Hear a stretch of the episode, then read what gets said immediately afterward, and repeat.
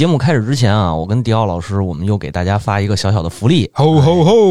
马上双十二就到了啊、大家可以在淘宝搜索栏里头输入赞美神神叨叨，或者神神叨叨就一个俩，嗯这两个哪个都行啊。哎，哎，这个叔叔他干嘛呢？就是领红包嗯啊，还是一天能领三个嗯，啊，然后分享抽宝箱，这个还能继续领。是的，啊，这个这个大家十双十一没买够的，哎双十二可以领我们的红包继续买、嗯啊。至于您能领多大面额，这个看命啊。哎，听听话的好孩子都能领到大大的红包，是，希望大家都是欧洲人，不要当非洲人。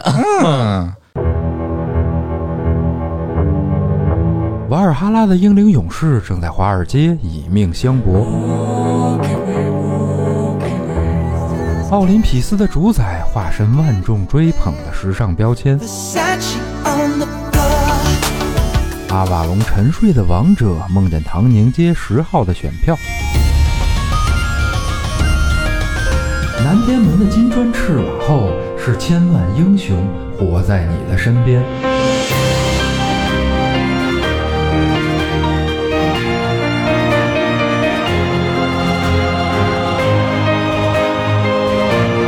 开神神叨叨，聆听众神的低语。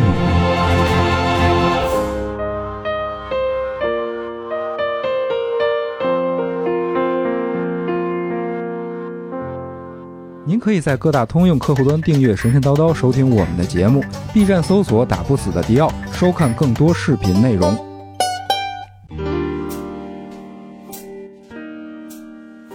Hello，亲爱的听众朋友们，大家好，这里是神神叨叨，我是迪奥。Hello，大家好，我是刘鑫。哎，最近这个上了一部特别好看的剧啊，美剧、嗯叫《女王的棋局》，也叫《后羿骑兵对，听这俩名儿就像是两个剧，》啊，是是，一个是那个女王的事儿，一个是讲后羿的事儿。嗯，是嗯，但其实这两个名字指的是一个意思。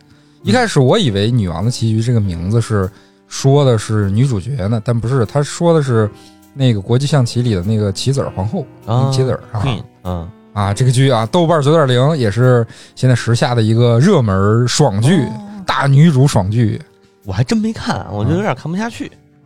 好看，好看，好看吧，嗯，嗯，那个反正就就老有一种看棋魂的感觉。哎，有那个劲儿，对有那个劲儿。一开始我知道这个女主是，呃，有一个叫叫什么来着？嗯呃，是一个低超能力的片儿。嗯，低超能力，对对对，啊就低魔是世界的。最开始是布鲁斯威利斯的那个生死劫，你有印象吗？嗯嗯就就他从飞机上飞机失事，就他一人活着啊，啊有。点印象。然后后来又出了一个最新的，应该叫《玻璃先生》。哦，是那个萨米尔·杰克逊那个马马德法克玻璃先生啊，对，等于它也是一个类似漫威宇宙什么那种，不是漫威，但是对对，就不是漫威，好像是嗯对这三部电影是相互有联系的。啊。对对对，让我想起那个那什么，呃，透明不是马上要上那透明人儿吗？嗯，类类似，很类似啊，对很类似，很类似。那那个那个透明人，哎透明人儿那也挺那也挺逗的啊，什么那个透明人儿，还有一个什么博士，跟嗯就是绿绿绿巨人的原型，哦，化身博士吧，好像是。哦英英国那个。啊，对对对，绅士联盟里那个。绅士联盟，啊，然后弄的那一套也也讲的是那个就是要打造一个什么文学宇宙那个劲儿，嗯嗯嗯嗯是。然后第二部就是呃那个新版的 X 教授的演员伊美嗯，呃演的那个分裂，嗯里边这个小女主就担当出演一位被这个绑架的小女孩儿。嚯，对，整通篇的眼神都特别充满了惊恐，嗯，让人看着非常刺激。我看他演这个女王棋局的时候，也是通篇那个眼神充满了一种嗯说不出来道不明的那个那个感觉，就不是说是大女主戏，但是看女主那感觉总是有点像那受欺负的，啊啊，嗯，可能因为她眼睛大，她眼睛是真大。我有的时候嗯 看到某个片段的时候，还单独特别的暂停了一下，看那那个眼球，哇，巨巨大个儿，所以他应该演阿丽塔，超羡慕。是啊是是，超羡慕啊！嗯，我跟小新老师都是小眼睛。没事，我们聚光，哎，嗯，哎，你看咱们这期要聊的是什么呢？哎，这聊眼睛，不是眼睛啊，聊的是这个女神。嗯，对，咱们聊一聊这些神话故事里的女主角、女主们，女神们。嗯，对，大女主，你这个大女主应该得说那个红呃黑桃疙瘩啊，黑黑桃对 Queen Queen Queen，那个那个就是雅典娜嘛是吗？啊，黑桃疙瘩是雅典娜，啊是吗？对，哦，就是唯一一个扑克牌里的女神吧，好像哦，剩下的应该都是那个历史上的什么名人画画的那个对对对啊对，然后她是对，就她是一个女神。我记得咱们最早的时候聊耐克的时候，嗯，就说过雅典娜其实嗯、是一个非正常生产的神，对，是谁嗯脑袋里蹦出来的？那个宙斯，嗯嗯，因为他说他那个雅典娜他妈就是智慧女神，嗯嗯，哎，那他他妈是谁来着？好像叫什么莫提斯莫提斯，啊，说是宙斯跟那个美蒂斯是一个人吗？嗯可能是音译音译音译是一个人音译。然后说她是宙斯的第一任媳妇儿，哦，嗯，就是宙斯的媳妇儿不是那个谁嘛，赫拉嘛，知名的。啊，现现任现任是荷呃，对，现任赫拉，那前任啊。前任是那个莫提斯，然后据哦。说也是被赫拉嫉妒害了呀，还是也不是那个那个宙斯显神力的时候哦。没弄好，给他弄死了。�a，啊，然后弄没弄好，对，这家伙。呃，然后跟神相处有有风险啊。那啊，可不风险大了，好像还有一个说的是宙斯把莫提斯直接给吃了，嗯。吃了以后，然后雅典娜就在就是他想消灭智慧女神嘛，哦，然后这感觉跟奥丁有点像，啊。就是吸收他的智慧啊，对，但奥丁那是扔眼睛，啊，扔眼睛喝水，反正说他就是呃种种说法吧。我我觉得我选取最黑暗的那一个，就是宙斯把他给吃了，吃了以后呢，那个本来就是连雅典娜一块儿吃了嘛，嗯，结果没想到雅典娜在他脑子脑袋上面，然后开了一个缝，又蹦出来了。哦就这可能是几个月以后吧。开了开了顶了给，对，然后蹦出来，雅典娜一蹦出来就穿着那个，就穿着穿着盔甲，然后拿着长矛，带着盾，嚯，嗯、戴着头盔，就就是完整的形象了。哦，所以他这个就是我记得之前咱们做耐克的时候嗯就聊到这点儿，我说，嗯，他应该是一个股神，就是雅典娜的那个呃年代，或者说他的信仰的体系，有可能比宙斯还早，哦，甚至于有的说法，雅典娜是从中东地，呃，不都不叫中东，西亚地区，就相当于现在的亚洲。啊，对，就相当于嗯，我那个那个那个那叫那什么什么布尔什么斯坦之类的，啊、不是不是，没那么远，西亚，你说那都东、那都中亚了。哦哦嗯，就是大概在什么约旦，哦啊，嗯，就这一带吧，什么以色列什么，以色啊，列也可能到不了，听听着也差不多，就是迦南古代的迦南地区嘛。嗯然后，呃，从这一代的信仰里头开始出来的，嗯。嗯，然后包括说他，嗯嗯，以弗所当初不是信仰的那些什么神都是那个长一身的胸，哦，就是那种，然后都是女，就是女神崇拜嘛，哦，就相当于它是更早了、更古老的一种。哦，然后雅典娜有可能是从那儿来的，还有可能是从埃及来的，嗯，对，众说纷纭。哎呦，嗯，这现在好像没有一个特别明确的解释，但是在希腊化以后吧，就是雅典娜成了宙斯的女儿了嘛。嗯，她的她的啊，你这么说也说得通嗯。罗马不是干过希腊吗？不是对干干过那个啥吗？干过埃及吗？嗯，对啊，希腊跟埃及当初也打对对对啊，然后那个因为埃及的文明出现的更早，嗯。因为从那个神话里头可以看，一开始先是呃那个动物神，嗯。就是最最早出现有神形象的都是动物，嗯。然后动物神以后，埃及的神是一半动物一半人，所以它嗯。有可能是动物向人的过渡，嗯，嗯，然后才是真正的人格神，就是哦。人那个变得就是跟人一样了嘛。然后呃，人格神再往后的话，就就就基本没了，就是漫威神。漫威了。对对对，就是漫威。那你戴安娜啊，是不是？嗯，是你不是最后要说这个吗？啊，人家就提一句，啊，行吧。然后呃就这个其实应该是一个古早的神，然后往就是慢慢在转变的一个过程。嗯我觉得啊，除了希腊啊，还有一熟悉就是北欧神话。嗯，北欧神话里的有一个叫弗雷亚的弗雷亚，啊、弗雷亚其实也是一个，我觉得啊，它也是一个相对早期的信仰。哎，他还是英语星期五 Friday 的词源。啊对哎，想知道更多关于星期和神话的故事，请关注这个 B 站的空间打不死的雕，对，然后疯疯狂安利。疯狂安利那个一键三连啊，然后。呃，弗雷亚应该是有一个，我记得有一段故事，嗯，就是说那个你还记得什么英灵殿的那个事儿吗？就是女武神接引那个啊，战死英灵的事儿。啊其实他不是都给奥丁的，啊，嗯，一半儿给奥丁，哦就是留着那个储备储备兵员，这个是，嗯嗯，招兵过去的，还有一半儿是给弗雷亚，哦，嗯然后给给他干啥呀？他哎，他在北欧管什么来着？管生育啊哦，就管繁殖啊啊！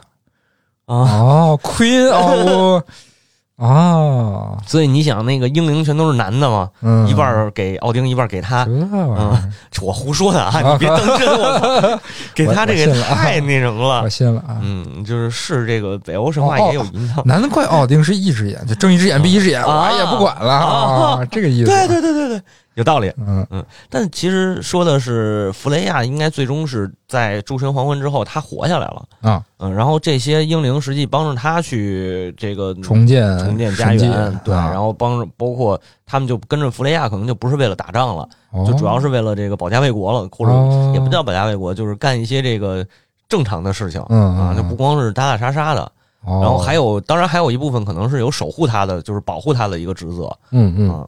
然后这个是弗雷亚，我所以我觉得弗雷亚有可能也是跟奥丁差不多的那种早期，就是早期信仰流变过来的。嗯，众所周知，这个但凡女王有禁军啊、禁卫队啊，这都多少有点关系啊，对，有点不清不楚的关系啊。对对对，那个什么火御林铁卫是吧？詹詹姆兰尼斯特，哎，是啊，这个当了两代的御林铁卫，嗯，可以。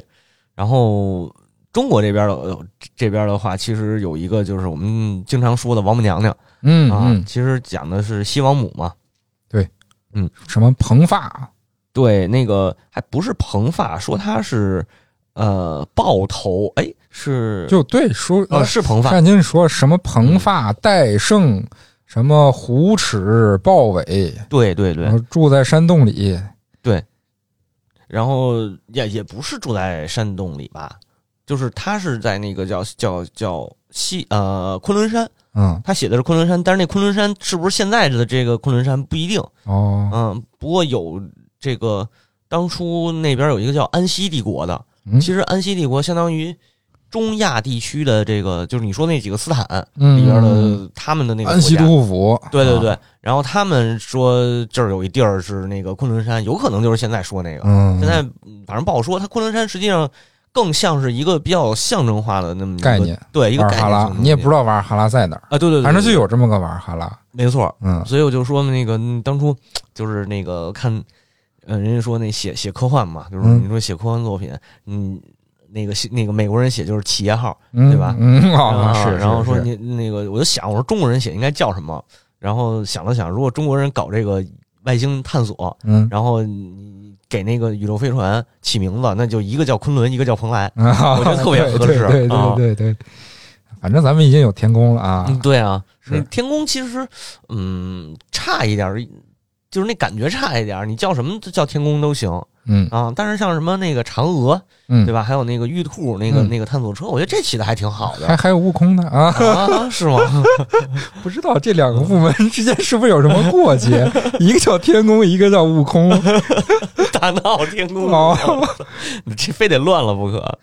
嗯，然后《穆天子传》里头，就是当时讲周穆王，嗯，它里边其实有一个关于这个，哦，是什么梦见西王母？呃，他是说他，呃，好像是他去找西王母去了，哦。嗯，，就是也是为了求长寿，啊。求长生长寿，神游了。嗯，对，神游了，然后去找这西王母。据说好像我忘了那个是在哪哪个作品里头说的了，就是找着西王母了，然后那个是哎是说的哪个周穆王还是谁呀、然后看西王母那边整天就宴请群臣，嗯。然后吃着这个鲜果，什嗯么蟠桃啊嗯。什么的，然后喝着这个琼浆玉液啊，嗯。然后这个歌舞升平，一通宴饮啊，嗯特美好的那种，就是呃上了天堂了，有点像那个《古兰经》里头说那那个上天堂那劲儿似的。嗯，啊，那个那个那个那个北欧神话里是进了英灵殿不也这样吗？对对。然后说这个这个王母种的其实是蟠桃，就是天宫那个。后来说那个《西游记》里头天宫那蟠桃，好像是最早就是西王母种的。哦，《西游记》里是哦，对对对，确实说的是桃子归他管。对，然后就是这里头其实好多有有好多人这误解吧，就是老说西王母就是王母娘娘，我觉着啊应该是两件事儿，两个人哦，啊，我我感觉是两个人，因为呃西王母她应该是早于呃这个这个道家道教体系的，啊，他不是夏商周那会儿就有了吗？对她更早，她她嗯《山海经》里她就有，对对对对，但是《山海经》里的东西，你其实《山海经》的记载里头，我觉着啊，它嗯没有那么多道家的呃这个这个元素，可能是会有确实是，对它它呃到什么时候？近代的时候还有人在注《山海经》，嗯就是肯就是就是写那个注释注释嘛，啊，嗯，然后《山海经》成书应该也不是一个人写，也不哦是这个十十几年、几十年的事儿，嗯有可能上百年、上千年，甚至于几百年、嗯上千年可能夸张点儿。咱们现在其实也在继续写着《山海经》，嗯，对，哎咱们写的新版《山海经》对啊，然后变成了科幻小故事了啊。是是是是，然后《山海经》本身也是地图嘛，嗯它有一个山海图。对对对对我之前跟那个社长聊的，说《山海经》，我们都画过《山海经》，嗯就是读的时候都想画那个地图，画嗯怎么画都不对，就是没法儿，你没法儿按照他的那个描述，然后把每一个山大概在什么位置给对上，嗯，对不。上号。嗯后来社长就说了，说你想想，假如说啊，嗯，它是一个球体，但它是在内部，就就是我们你看地球是我们在外部，对吧？我们是在那球哦，外边的那一面儿，如果它要是里边那一面是《山海经》里描述的世界，哦，哇，对吧？阴阴吹四天，啊，那东西南北就不是现在的东西南北了。，对它肯定跟现在这不一样了。嗯如果它还是两界，比如说球的内壁中间有一个横切面儿，嗯然后呢有上有下，嗯，那他他他写的东西可能又不一样，没准就是一镜像，其实也不是镜像吧，就是可能他描述的那个世界，对对对对，对吧？那就是它有个方位什么互有重叠，我想的是四维空间啊，嗯，《山海经》四维空间。对，很有可能，嗯就是那个时代可能人就开始写的就就已经是科幻了嗯啊。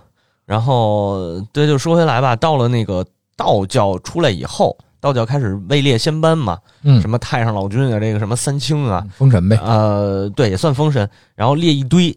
最后王母娘娘是从哪儿出来这个名字呢？是从民间传说里出来的哦，啊，它跟那个《山海经》的西王母有一定关系，应该是从那个西王母演变过啊，来的。流变过来的。对，但其实不是最早记载的西王母。嗯。我当初看过一纪录片，就是说那个考古啊，就嗯去那个昆仑山，就现在的那个昆仑山嗯，考古，说有没有发现那个早期的这个先民啊、民族啊什么的，然后也有一些发现，哦。大概是在新疆，就是哦它还不啊。是，对，就在新疆一带，然后它也有一些西，西亚。嗯，不算西亚吧，它就是所谓的西域，啊它也有一些发现，比如说这个，呃，豹豹皮、虎皮的那个衣服嗯皮裙儿，就是这就西王母了。你不是他当时怎么说呢？他说那个呃，因为有这些东西，然后包括动物的牙齿，然后啊做的这些饰品什么的，所以他后来就推测说西王母那个不是真长的豹尾，有可能它就是装饰啊然后牙什么的有可能就是一个那个装饰品对对对对，啊，所以说有有一种说法，这个应该是母系氏族时代嗯，的部落酋长、哦，女酋长，女酋长，嗯。哎。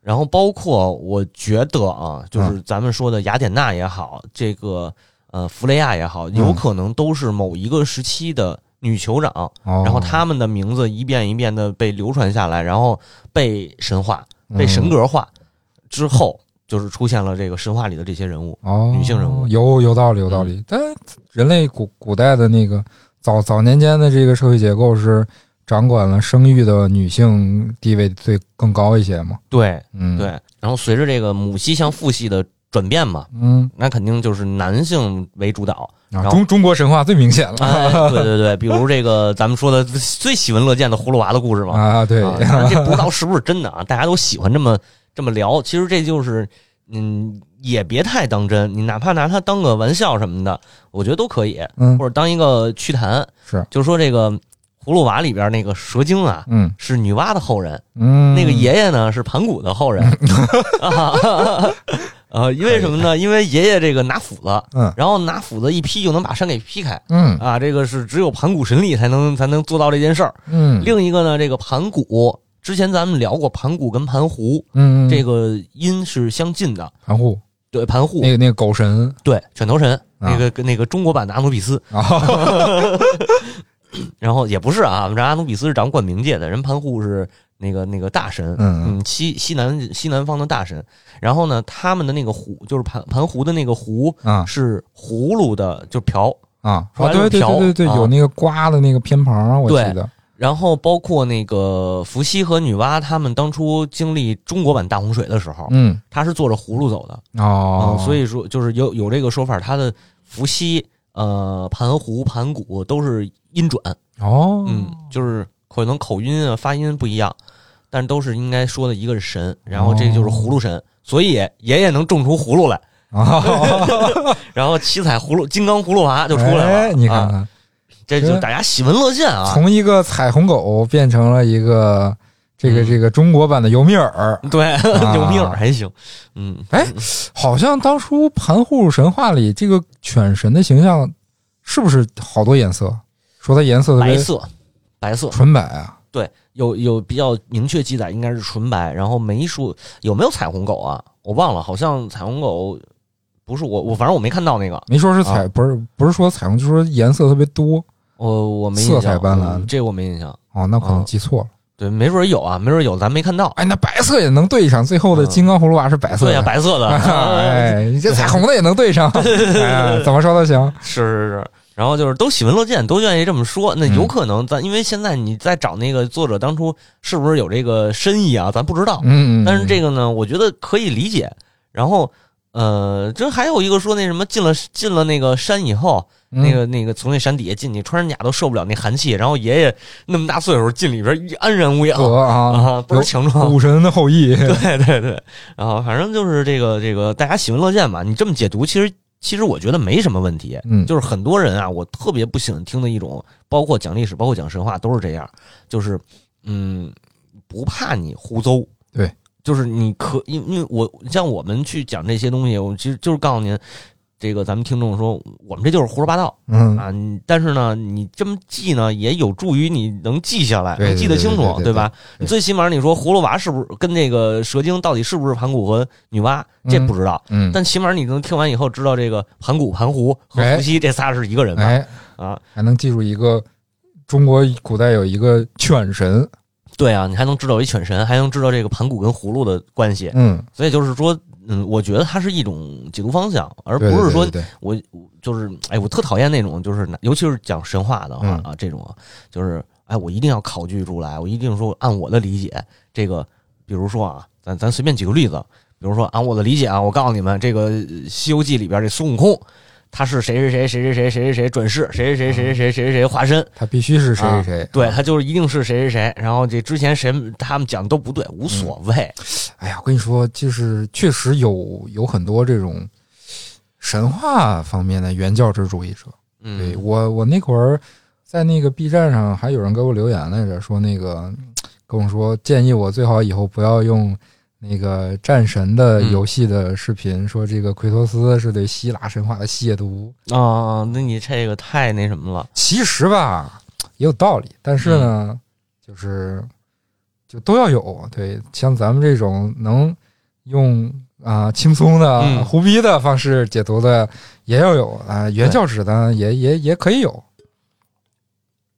我觉得啊，你要原教旨主义，您就您就去做学术去吧，嗯，对吧？您嗯做学术，您搞这个考据学啊，您真的是说我这个花几十年的精力，我就挖出来了孙悟空到底是谁，原型到底是谁，哎，嗯，也行。到底是吴之奇还是哈努曼？哎，对，哎，你你能挖出来也行，嗯是吧？这学界还有争争论，这个这个这个胡适当初说的，说孙悟空是来自于这个哈努曼，嗯然后学界上面还有说这不是嗯啊，猴子就是我们这儿这个原袋生产的，嗯反正你怎么说都有。嗯那那您要是说您就好这块儿的话，您去做考据去，嗯，它不是说我们这种细说细，这都不叫细说，我们这就属于胡说八道嗯，啊。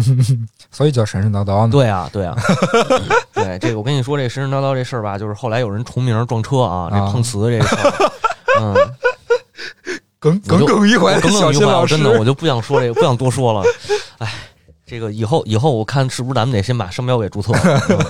嗯然后我其实是想表达一什么呢？就是神话是我们的一个一个创作的源泉，嗯。它它实际上是一种故事原型，嗯，或者说就是荣格所谓的那个集体潜意识里边的那个 prototype。对对对对，啊，你你，可以，就是就是还是我那个观点，就是好莱坞人家拿一个耶稣能玩一百年哎，啊，你中国这个随便拿一个什么神这么多神话呢，随便拿一个你也玩一百年，对对对那你也那也牛逼。但问题是现在没人这么玩，是玩的最嗨的还是日本嗯，对啊，日本是拿世界各地的神话他都敢玩啊，是是是，啊。嗯，这这个这个东西，我觉得不要去纠结它到底是啥吧。嗯我就是你听清楚，你觉得我们说这不对啊？我这看到一版本是这么这么说的，哎，欢迎您给我们留言，哎，我们也这个哎多一些知识储备，是吧？是嗯，小新老师吐尽苦水啊！哎，咱们还是回到女神的话题上来，就是在人类早期的时候，因为女性的地位是主导地位嘛，也也也有很多围绕着女性来展开的神话题材，对。像是是两河流域还是什么地方，嗯。不是出土了好多那种就圆乎乎的、胖墩墩的那种女性的嗯，对。那个陶器，对，两河也有，然后嗯，米诺陶文明好像是不是也有啊？嗯不是米诺斯文明，就是在希腊那个迈锡尼时代之前的那个西、嗯嗯嗯地中海地区，对对对，嗯、然后好像也有。我记着啊当初说那个迈锡尼文明也也是一个传说文明吧？麦西尼不是麦西尼，实际上是后来希腊化之前的那个文明啊、哦就是应该是中间还有中间中间还有两百年还是几百年的断档。嗯嗯完了还有那个非洲，非洲是最典型的，嗯，呃，就是特别圆了咕咚的那啊个女性的形象，而且是是巨乳的那种。是啊、画里倒画的倒不是，对，画里都还挺苗条的 是。然后中国好像也有，啊。中国早期的那个山顶洞的，就那个就说在山顶洞人这事儿不太合适啊，就是说这可能大家比较比较清楚一点儿嗯啊、也有这个早期早期的原始的时代，嗯这个这个部落时代也有这种类似的器皿，就是这种这种雕塑，还不叫器皿，那都啊都得到石器时代了。对，就是石器时代。你讲神那神话本身就是新石器时代的哦，也东西，是也是对也是，然后旧石器时代到新石器时代过程当中遗留下来的。嗯嗯呃，然后这个刚才说说回来就是，嗯，母系氏族，然后到父系氏族过程当中，这个、嗯这个女神就慢慢变成了一个附属神或者从神。对对对，就比如说，从主神变成了从神。对对对，嗯就比如说在那个呃，宙斯身边就要就要有一个赫拉嘛，哎对吧？啊，那不是有一个赫拉？对 嗯。然然后我其实一直觉得那个宙斯满处睡姑娘这事儿吧，嗯就是这老老流氓这个行为，其实跟过去的那种抢婚制和部落酋长的这个部落吞并这个感觉差不多有有点有点有点啊。有有可能就是他正好是处在一个母系向是父系变迁的时代，嗯，然后这个宙斯是一个男性的酋长，哎。其他的可能还有一部分一票是女性酋长，嗯。所以就是由这个男性酋长就是去吞并部落，比如说联姻，我不不一定非得是打啊，就有可能是联姻嗯。或者是什么，然后呃，就是维持住一个一个部落的这个联合的状态嗯。啊，然后变成了一个邦联。我们干了，我们做的民主嘛，对吧？哎我们发明的民主，我们也可以废掉它。对对对对对呃，呃，啊，古古古时候讲政治联姻，现在讲彩礼嫁妆嗯，对一。样对。然后包括那个，就是说远一点，就是就是可能跟女神没什么关系啊，但嗯其实也是一个部落吞并的过程。就是一直老说中国这龙图腾到底是怎么来的，嗯不就是比较公认的说法一样？一样。对吧？就是这个希腊人嗯弄弄一宙斯，咱们就搞一个龙，哎，对，就是你就是说这个什么一条蛇，然后信仰，比如说啊，就是嗯。信仰蛇，然后打了一个信仰马的，把这马蹄儿给摘下来哎，啊放上，然后没有这没有马蹄儿吧？啊没有马蹄儿，举例子举的，就随便瞎说随便说吧，鹿就是角啊，对鹿角啊，比如说信信仰鹿的摘一鹿角过来啊，然后像大鲶鱼的，对。反正须子摘。了，啊，就是最后拼拼凑凑，最后拼出来一个龙，嗯。这有这么一说法是，啊，但是。这个可信不可信不好说，嗯，但是你从这个早期的一些记载里头，比如说《五帝本纪》，嗯就是这，些，然后包括其他的一个关于呃，就是炎黄时代的记载。嗯。那皇帝轩辕氏就是就是一个部落酋长，嗯。嗯，然后那个呃，他去打的这个这个炎帝，嗯，他跟炎帝一开始先打，打完以后呢，炎帝后来跟他和好了，他们两个部落合并了，但是炎帝这边分出一个部落就是蚩尤，啊，蚩尤的九黎部落，哎，然后九黎部落原最开始属于炎帝，嗯，后来他从这儿单独分化，分化以后自己独自发展了，就是我跟你理念不合哎，啊，然后那个我要出去去干去去，我要再重新创业，独立了对，啊，然后做了一拼多多我嘛，们德州要独立，啊和 我同时说俩梗 对，然后那个，然后他就反就出现了后来的这个皇帝和蚩尤的战争嗯。啊，然后这里头还有呢，说炎帝不是一个人，炎帝类似于一个部落酋长的名称，嗯。就是他也有好几代炎帝哦。啊，包括那个神农，啊，就是神农氏，嗯。他不是说神农氏这就是一个人叫神农氏，嗯，神农是过去的一个官职，哦，嗯，然后后来以官职为名变成了。就就是这一个这一族群的人，可能都就是以神农神农命名，嗯，或者都是神农族所以我觉着这个宙斯这个名儿，如果按你这个部落酋长的思路来看，是不是就跟凯撒一样，哎，就没有人叫凯撒这个名儿，就是谁到了这个地位，谁就当凯撒对，啊，这很有这种可能，是？吧？嗯，然后就是这就是这就是我觉得是一个早期部落演化的一个过程。后来包括其实我们后来说那个这现在姓叫司马，嗯，这有这个姓嘛？司马其实就是从官职里头来的，对对对，司马、司空、司徒、对对对，嗯司命，司司大司命、少司命是吧？嗯，这个预告一下，我们这个明年呃可以讲讲这些，啊，就是跟那个王者荣耀，哎，屈原、嗯九歌，嗯嗯，这些这个这个平时不常在这个文艺作品中看到的一些荆楚文化，对，但其实荆楚的话也很早嘛，嗯他们的那个故事、他们的传说，包括神话，其实是中就是中国的各个神话体系里头，荆楚算是一个单独的分支了嗯啊，非常非常厉害。然后他的那个神的，就是他的那种那种不能是神了，他他其实他有点那种万物有灵的一些记载。对对，然后这个真的得益于屈原老师的这个屈原老师傅这个哎哎，九哥呀，那那可是。对你，说到这儿，我有个疑问，嗯就是这个这这些神话里有一个角色，哎，这个嗯祝融，哎，她到底是不是女的祝融也是一个官职，啊？嗯，也是一个官职。然后这个有说他是火神嘛，嗯，然后还有说他是管那个管管这个什么，类似于灶王爷这个劲儿，啊。啊，就是呃，应该那应该叫什么？他还不是做饭。灶神，哇，赫斯提亚，啊，对，还还他还不是做饭，他就是有点那种后勤组长那个那个感觉吧，哦，啊，就是比如说祀祭祀，啊。就是他会有这个祭祀的，然后哦。怎么处理这些祭品，这个牲畜，啊。可能也会有这个这方面的。女祭司，呃，对，然后至于说祝融到底是男是女，我没印象有这方面的记载，就是因为好像我记得那个那个真嗯真三嗯，里头有祝融夫人这么个那个祝融是孟获的媳妇儿，啊，他是说他是孟获的媳妇儿，然后他就用了这个名儿，然后哦，所以他也有可能啊，祝融是那个西南地区少数民族的信仰里边一个官职，一个酋长的名称啊，或者说呃你是部落里的一个什么，比如说那个巫师嗯，嗯或者是什么的，他就叫祝融，或者祭司的一种，嗯，嗯对，就是很混乱嘛。对，导致现在提起祝融这个名字，就想到的是一个女性的形象。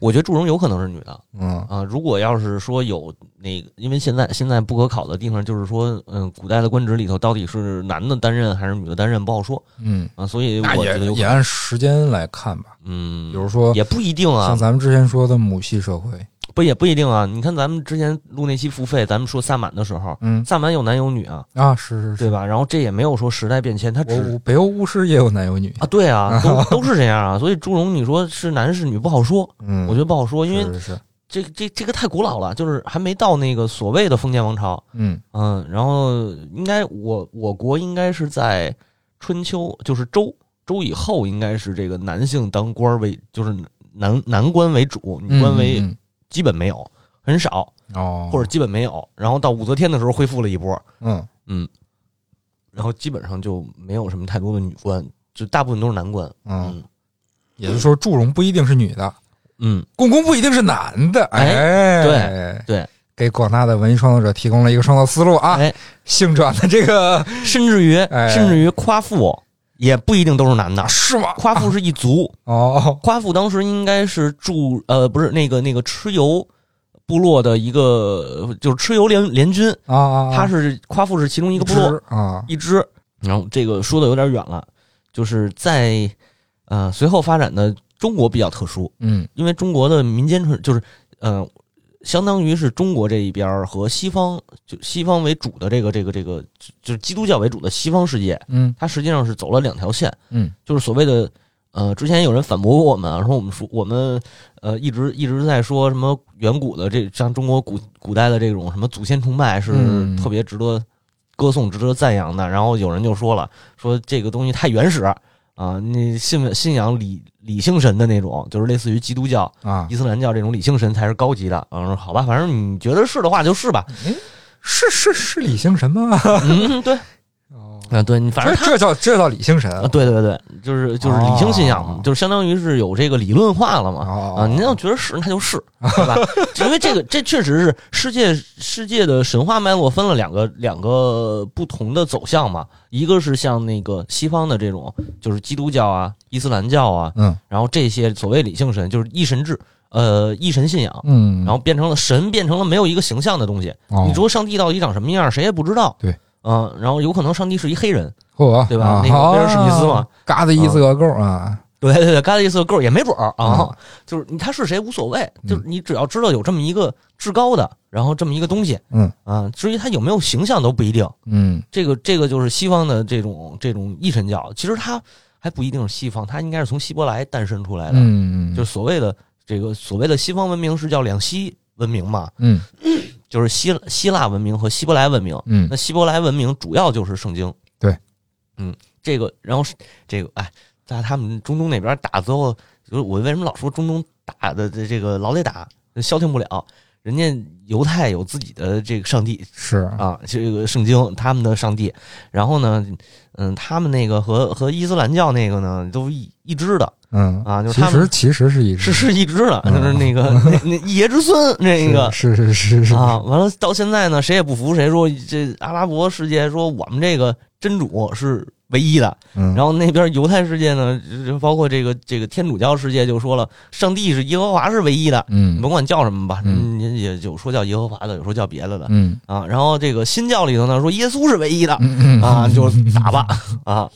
这这，然后他们呢信仰的是这一个支脉，就是说一神一神信仰，然后呃有上帝个有一个定论的信仰，对，甚至于说所有荣耀都归于上帝对啊，都归于我们的主。对对对对，嗯，然后中国这边发展呢是另一套，就是呃民间信仰，嗯，就是。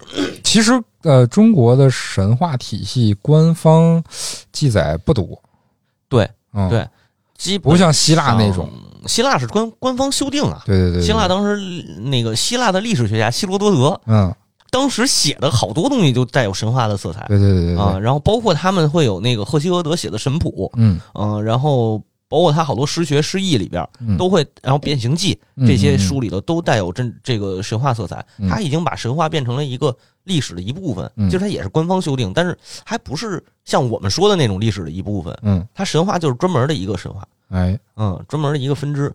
然后中国的呢是神话啊融合到了把神话历史化，然后再把历史的这个这一套东西通过民间的手段搬成搬到天上去，嗯。就比如我们说的天宫，我们说的玉皇大帝，对，然后这个文武百官，对，跟跟朝代的那个没什么没什么变，不是没什么区别对对，然后我们一说起来，皇上，Ctrl C Ctrl V 是是是，嗯，然后我们一说就是皇上都叫叫天子啊嗯，真命天子，底下叫天子，上面叫天帝，对，上面是天帝，然后玉帝，对吧？然后这个这灶王爷，这嗯玉皇大帝呢姓张哎，啊。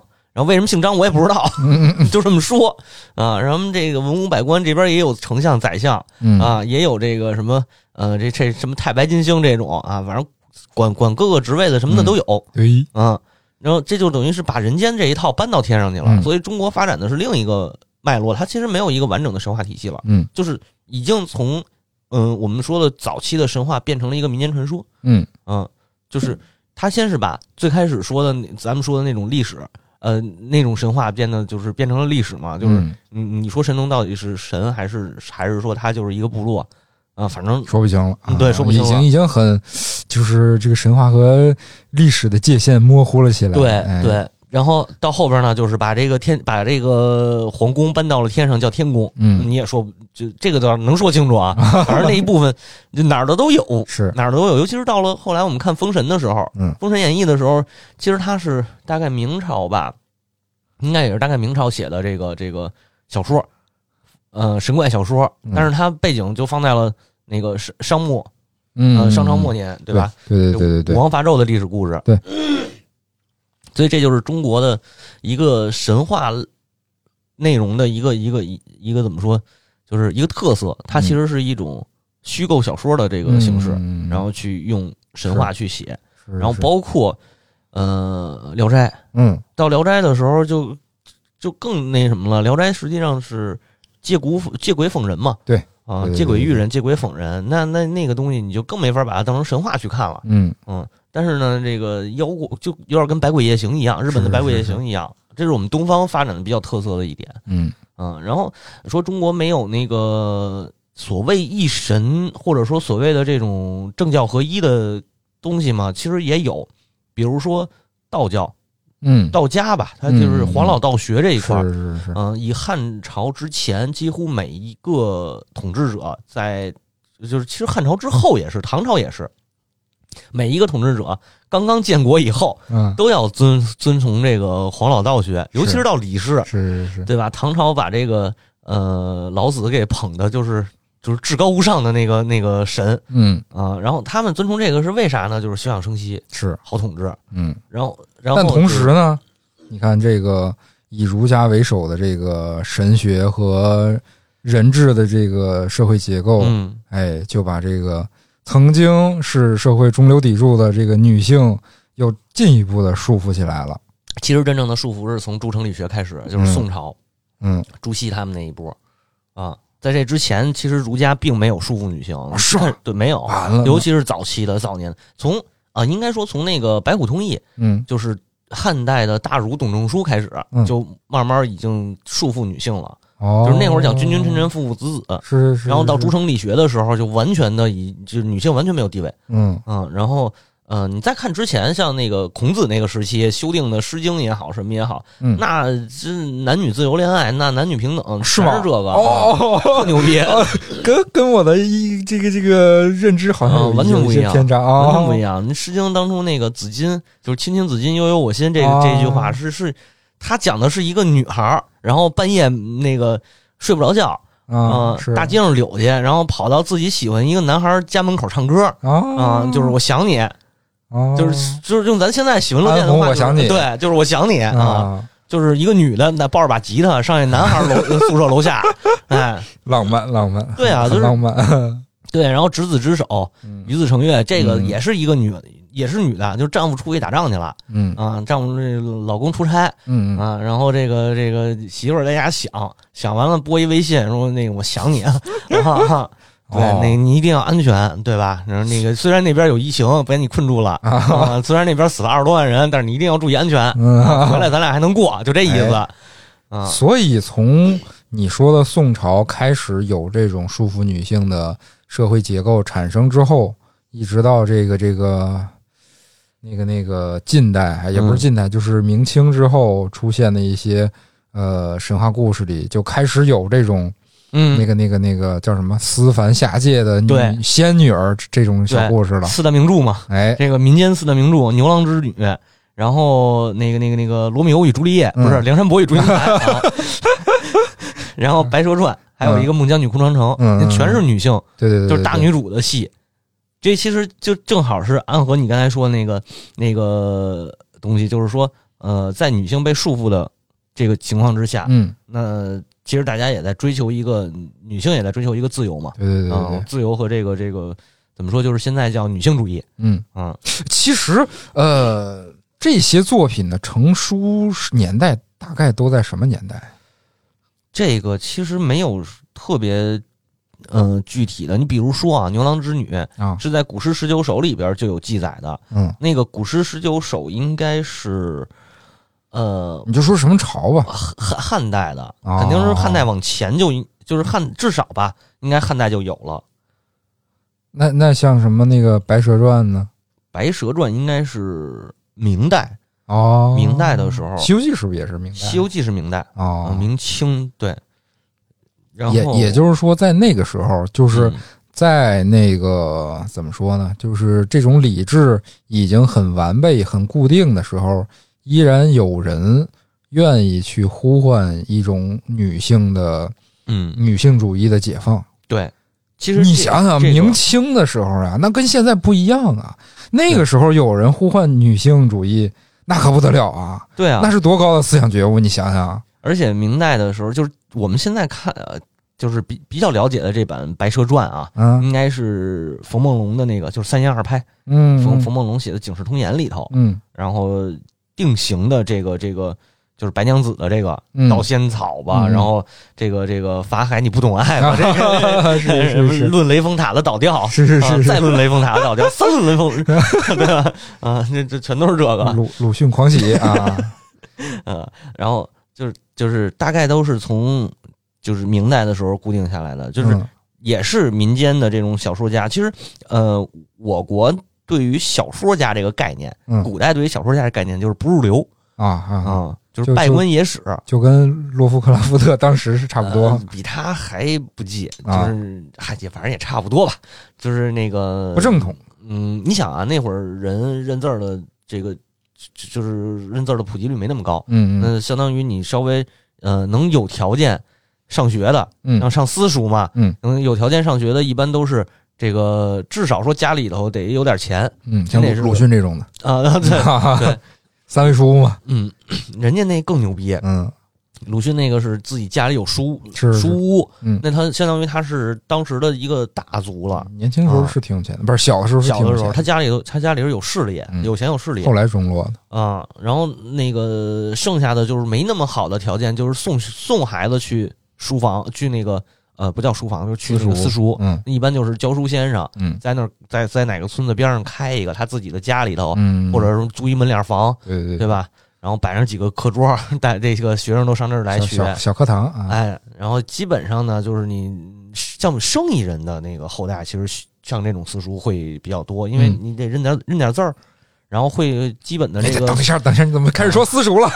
不是是啊，就是你得会点数理化呀，这啊个不叫数理化，这语数语数外您得会，您得跟人家做买卖，您不能赔了啊 是这个意思是是是啊。然后再往上呢，真正有有条件买书读书的，嗯这个这个都是属于大家的，就是大、这个呃大族或者是或者是有条件的这个这个家庭，嗯，那实际他们应该呃让孩子读书的目的就是为了考考这个考状元，就是考试。功名仕途嘛，对，然后中国讲叫学而优则仕嘛。嗯嗯这个这个过去一排本儿，这当然学而优则仕，这个也有一些误解啊，嗯嗯这回有机会再聊吧。神经病，对，有机会再聊吧。狂插分叉儿，你就正好讲，正好说到我比较熟的这个东西，然后这其实就是士农工商，就是嗯、都是为了就觉得考试，然后当官能出人头地，对对对都是这个思路，所以说嗯、就是一定要读。那考试都考什么呢？就是四书五经嘛，嗯，四书五经、十三经注疏，嗯然后这一通从小小的开始，这个什么什么这个训诂学、嗯训诂学的东西，然后小学、中庸，嗯这个这个这个叫什么中庸，完了学到最后就是什么这个四书五经、论语、孟子，嗯然后什么这个包括读点史书哎啊，然后考嗯八股文，是对吧？后来当然是后来考八股文，咱最早就是这个命题作文嘛，嗯嗯，写议论文还是。对对对对，然后呃，这些小说就是我们说的这个，甭管是什么三言二拍，还是什么这个《封神演义》这些，嗯，其实是就是读书人他们闲下来没事儿了，捧着本书啊啊，还不能让家大人知道。你你看《红楼梦》里写的那贾宝玉就是嗯看看那个小说，然后说他看的是什么皇书还是啥的，甭管是 啊啊看小说，家大人不能知道。闲闲书，对，就是闲书，他爸要知道就揍他。嗯啊，就属于这种。然后写这些的人呢，其实是属于有文化，然后没落的那个那个，比如说被贬的官职、哦官员啊什么的，类似于这种的。李白、嗯、李辛、弃疾，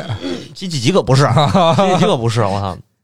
就最典型的就是蒲松龄嘛。辛弃疾还沙场九点兵呢，辛弃疾是是这个文武双全，嗯，嗯确实是将军是是啊，陆游也是，确实是大将呢，都是。嗯然后像那谁蒲松龄就是嘛，考不上，嗯就是家里也有点钱，然后也够自己小日子也够过的。嗯啊，完了，这个这个这个也有文化，也读书，但是就是考不上，嗯。嗯嗯，然后就写那个《聊斋志异》嘛，嗯。嗯，就是类似于这样的，哦。就是这么两部分人，还有一部分就是为什么说民间文学发展最快的是元朝呢？嗯，嗯，元朝嗯，呃，哦。元朝，元朝的统治者不是这个官方他没有文化，呃也不是说没有文化，他不用你这些哦汉文，哦他用的是蒙文，对对对，所以很多那个当时汉朝的，就是不是汉朝，就是这个读汉语的这些读书人啊，就失失业了，相当于。哦，失业了怎么办？你得养活自个儿，像关汉卿他们，就是那我就写这个老百姓看得懂的呗，哎，嗯，就写戏民间，文学得到了空前的发展，哎，哎，然后这个民间的戏剧元元杂剧，嗯，然后这个元曲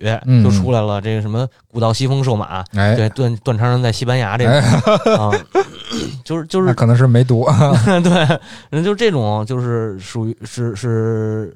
他就是失业了，没事儿干了，嗯然后也也也得挣钱，我就卖点、嗯卖点剧本儿，是，对吧？那这这呃修史修不了了，哎，这个修这个这个什么经经，所谓的咱们说的经就十三经嘛，修不了了。你看学术做不了了，哎，学术做不了怎么办？写啥？他们说我什么借古讽今啊对什么什么这个那个啊、啊，还不是，就是那个，你看我做学问，这是正统吧？我嗯做学问，人家不要我，做不了，怎么办呢？这个写点小说吧，哎，写小说不行，也写不了了，怎么办？咱要不改编剧吧？嗯这 这就这么出来了，啊，我瞎说的啊，大家这个别别别别痴心啊。也就是说，当初的这些，嗯，怎么说呢？咱们现在印象比较深刻的文学作品，呃，也确确实实是来自于真正的民间。对嗯，对，就是他要让老百姓看嘛，嗯就是。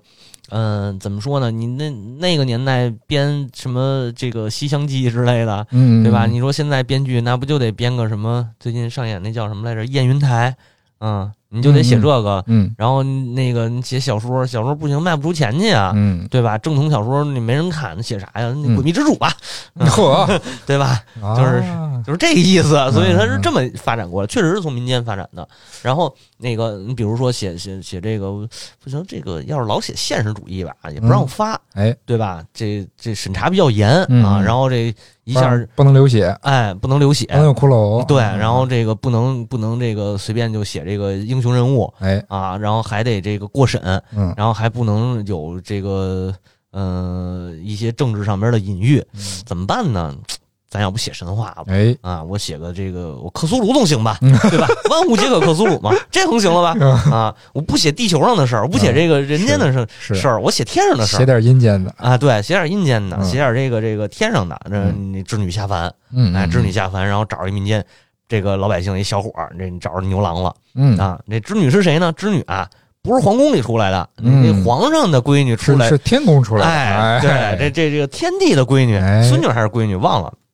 然后他出来嗯啊，他出来，他爸不管他，他妈管他。嗯这个这个天帝，天帝是谁呢？这个呃不知道是谁，不知道是谁那？怎么办？咱给他找一媳妇儿。嗯这，媳妇儿找谁？要不哎，这个西王母听这名儿挺挺霸气的，咱王母娘娘，哎，就啊这这么这么来的啊，这么民间安排上的，安排上的。对，哎，嗯，当然这个我这个属于我们胡诌，啊我都听出来你胡说八道了。但确实它是一步一步这么演变过来的，就是我们这只是随便举一例子嗯啊，嗯您这能就是咱咱们老说现在话理解就是那个你让那谁呃关公战秦琼嘛，对吧？这相声段子里头就是这个了，嗯嗯然后慢慢慢慢发展出来，比如说像这个牛郎织女，牛郎织女其实它是星座故事，嗯。它就是牛郎星和织女星的这个，嗯，对，对然后编了一个喜闻乐见的爱情故事。中国少有的星座故事，对，还真中国也是有星座故事的有有有有。啊，啊，所以我们星座神话这个做完十二宫还可以接着做，对对吧？哎啊，对对对，对。就埋坑了。然后你像那个《白蛇传》，《白蛇传》其实是一个民间传说改编的，嗯。改编然后就是它是唐朝的一个那个什么书那个民间，就是唐传奇是一个挺经经典的这个呃当时流传的一些本子嘛。嗯啊，然后说这冯梦龙说，那我也写一本子嗯啊，创作一同人，写了一个这个 对《白蛇传》是哎啊，啊，然后孟姜女这个也是也是传说当中的这像秦朝的秦朝的事儿了嘛，嗯盖长城的事儿，然后改改改这改成这个这个孟姜女哭长城，一下哭倒三百里嗯啊，这这都是这么一点点这么来的。《左传》上确实记载了孟姜女这个故事，好像、嗯我记得好像是。然后这个梁山伯与祝英台，这不也是吗？对啊，就是最后化化蝶飞，对吧？啊，呃，差不多是近代的时候吧。然后还有像像再古老一点，像那个近代之前，就是魏晋时期的那个《孔雀东南飞》，啊嗯，都是这种这种爱情故事。《孔雀东南飞》也是一现实讽刺嘛。嗯嗯就是说对对对对，这个这个丈夫就只听她婆婆的话，然后这最后对妈宝，哎哎，还现在说就是妈宝啊，就听婆婆啊，对啊，这是她丈夫听她婆婆的啊不就是然后她婆婆又欺负她嗯，啊，这个那那不就是三十什么什么来着？而而已啊？哦那有个妈宝男吗？哦，原来是这样啊我没看那个嗯啊，我也没看，我就听听了一耳朵。你看，故事原型，你看看，是是是是，都找着了啊。嗯然后就反正就这就这一套东西，嗯完了嗯这这就是这个最后最后惨死嘛，这个女那女孩最后就惨死了，嗯。然后自杀了，自杀了，然后这男的好像是也死了吧，我具体有点忘了，嗯。啊，就是这是魏晋时期的这个古诗嗯，啊里边纯故事，也就是说，其实咱们现在在媒体上看到的那些呃女性主义呃，包括女权主义的一些活动和社会舆论，并不是咱们现在才呃文明啦、有意识啦，或者说女性在社会地位确实提高了才产生的一种意识，而是古已有之的。对对就是而且它是不同的年代都会有，就是嗯只要有这种类似于你不管说是压迫还是啥，就是民间一定会有人去唱这些东西，嗯，嗯。对对对，而且我感觉，嗯，你看像咱们这种社会结构地质嘛。对对，咱们历史上能出现这种呃为女性为女性地位发声的这种作品，我感觉反而更可贵。嗯，但是中国反而更多，哎，你这个还特有意思啊，确实是啊，就是你去喊什么像西方的女权那个压迫是中世纪的那个叫 Dark Age，嗯，对吧？中世纪那几百年对女性的压迫比嗯中国恐怖嗯？的多得尤其是什多。么女巫审判对对对对，所以他们会站出来喊什么女权，喊喊女性主义，而嗯中国反而是呃不是那么强烈，就是就是没某些朝代不是那么强对，烈，没有在女性最黑暗的时刻才为女性发声。对，而是在直都有。对对对，对对一直都有，包括从那个，就是说从诗中国的古诗里边去看吧，从、嗯从《诗经》去看，《诗经》里的所谓思妇诗，《嗯诗经》里头有，魏晋时期的这个古诗有，嗯。乐府诗有，嗯，然后唐朝的这些诗，宋朝都有，嗯，然后也有很多女女性作家嘛，对吧？就比如说李清清照，是吧？嗯，我我觉得李清照比他爷们儿还爷们儿，啊，挺猛的。近代的秋瑾啊，对啊，对啊，然后就是就是包括那个那个像刘永，嗯。嗯，刘勇写的那个那个那些词，他的词曲永远都是站在一个妓女的视角去写。对对对对，他他他会他会为这些人去发声。嗯。啊，然后那个凡有酒水，凡有凡有井水饮处，必必歌刘永词，好像是有这么一个说法。就是民间全唱遍了，哎，就是你要是一头牌什么什么院的什么什么楼的头牌，你要不会唱俩刘永的词儿哎啊，然后你要是刘永要是没给你写词儿，你都不算啊啊，都不够够不上这档次，就就就都是那样。是是，是对，所以就感觉中国其实对女性的压迫是一段一段一段这么过来，不是说整个一个呃历史脉络下边就是对女性压迫都特别的嗯，严，倒没有那么夸张。还有起伏，对，有起伏的。嗯，然后像我们说的这个，其实是在清朝的时候，其实对女性压迫会比较最，重，对最重。嗯然后到那个民国时期，其实有一波女性觉醒嗯啊，那会儿就嗯是崇尚西化的新思想嘛，新思想的那些。然后解放以后呢，基本上就是喊这个男女平等嘛。嗯，然后现在可能就那女性能顶半边天啊，对对对，现在女性能顶一边天啊。我觉得反正我们家就是这个女性顶顶 一边天啊。呃看出来你社会家庭地位了啊，嗯，是。然后这这个其实其实我是这么感觉啊，就是最近这几，尤其是这两年，嗯。就是所谓的女性主义这个事儿，或者说女权这个词儿，嗯。有点用烂了。嗯，就是大家一定要先想想女性主义或者是女权主义，你到底要倡导的是啥？对对对对对，嗯，不就是一方面是他在被一些呃没有没有，就是怎么说呢，并不知道自己真想要啥的人给慢慢的异化了。对，然后另一方面也被一些呃比较用心险恶的，现在咱们说的什么消费主义啊、资本主义啊，给给给裹挟了。你说的没错，嗯就是所谓的女性主义，其实是一个呃自主的、自主的和这个这个自由的一个象征了。嗯它本身是一个好东西，是应该被倡导的，但是有时候有点过了。它被利用，对现在就是被被利用。了。现在就是被一些这个不同的矛盾问题嗯，转嫁到了就是男女性别问题上边其实嗯可能它的根源并不是男女问这这个这个性别上面的矛盾，对对对，而是处于其他的结构里边的矛对盾。对对，就像那个谁，那个加拿大有一个说唱诗人叫什么什么麦当劳来着？是汤姆啊麦当劳还是什么麦当劳来着？啊对，就那个跟川普麦当劳那个词好像是一,、个词儿啊，啊。他就他就那个在有一个歌里有一个歌词，有一句歌词是。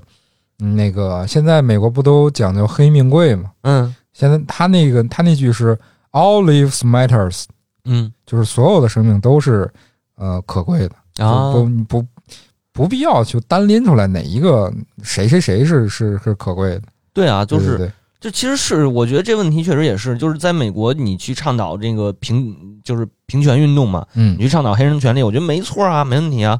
像之前说的那个弗洛伊德的那个那个事儿，嗯。那确实是做的挺过分的。但是您也不能说一就是嗯说倡导黑黑人这个平权没问题，但是您也不能就是就是说黑人好就是政治正确，对吧？哎黑豹获获得这个奥斯卡这事儿就有点过了，说实话 啊，你可以获得个什么视效什么的，但是您那个一下包揽那么多奖项，我觉得这真有点夸张了。然后当时还是什么呀？那个头一年我忘了是哪年了啊，就是头头几年的事儿嗯啊。然后这个之前一年呢，说是没有一部电影里头有黑人，就是奥斯卡的那个提名，嗯没有一个电影里有黑人。嗯然后第二年就是所有电影里都得带黑人，我觉得这个就绿皮书对为奴十二年对，啊就有点儿太矫枉过正矫枉过正了，过正啊，还是哎，反正咱们说话，这咱们人微言轻，可能也没人听，你知道吗？啊，就是就是聊聊天，说说说说就完了。正好说这个也是也是之前想到的这么一个话题，嗯，嗯，就跟咱们之前说的那个亚瑟王嗯的那个圆桌武士和嗯那个老老巫婆的故事一样，嗯，对，就是嗯。呃有的时候，人们说女性主义可能就是，嗯，因为恰恰恰现在这个时候，呃，女性作为一个群体，她呃饱受了一种不不公平的待遇。嗯但是，呃，你如果把这个视野放广来说，嗯，就是它就是一个人的问题，对，它跟性别也没有那么那么强烈的联系。就是一部分是有性别上的问题，但是就是矛盾上这种矛盾的，嗯另一部分其实就是我觉得被转嫁过来了。对对对对对嗯，你说现在呃，女人没办法掌握自己的命运啊，就像那个刚才说那个故事一样，她没办法替自己做主，我只能什么结婚啊、生孩子呀，这父母催的都不行了。嗯，那男的也是啊，对啊，男的我这我我好几个同事就是只要生了孩子，他就就表现出了那种我我将来的整个人生都将付为这个家庭奉献一切，我就是一个赚钱工具打工人。对，就是工具人嘛。对对对对嗯对，对都都大家都是一样的，其实对啊，嗯就是对，所以它不是一个，它不是一个光是就是性别问题，嗯嗯，没有那么简单，我觉得，嗯。但是现在呢，就是这个倡导女权、倡导女性嘛，倡导女性觉醒嘛，嗯，也是一个社会的主流方向吧，我哎觉得。是好事儿，好事儿。是好事儿，能给这个大家带来很多不一样的呃观看视角，嗯。和精彩的文艺作品，嗯。哎，比如说这个。这个这个这个十二月，今年十二月要上映的《神奇女侠侠》，嗯，对，我也爱看，我也爱看加朵，是是是是是，但是穿上这黄金圣衣，我觉得就有点过了。真的 我都惊呆了，嗯，我不知道漫画里头是不是有啊？那个好像有，嗯好像说是有有，对，因为我没看过那漫画嗯啊，嗯，反正挺好的。我觉得嗯未来的一些这个文艺创作啊什么的，都是会有一些启发。对对对对，嗯而且而且这一部《神奇女侠》一一九一九八四还是一九八二嗯，不是不是不知道一九八几，啊续作吧？这一部它除了呃从女性女主角的视角去写了一个故事，呃，就相当于是一个女性题材的电影嘛。嗯除了这个以外，呃，还其实表现了像那个电影里豹女这个反派，她和神奇女侠两个人本身，它是一种嗯社会阶层的这么一个对立的关系。嗯，对嗯，两个同样性别的人，其实就不再女性就不再是主题了，就是对他讲的就是他还有别的内容。对对对所以我挺期待这这个片子的，就是但愿别像那个其他的片子似的，一下折那么惨就行了。嗯，是是是是是，嗯，嗯，相信 DC 一回，嗯对对对，相信一回，嗯毕竟就加赌嘛。嗯嗯，那行吧，那今天就这么着哎，啊。我们这个女性话题以后看有机会接着聊。嗯，嗯，操，俩大老爷们聊女性话题可还行等行？这电影上了啊，聊一聊，行，聊一聊荧幕中的这些女性，好嘞，哎没问题。嗯嗯，那这么着，哎拜拜。拜拜。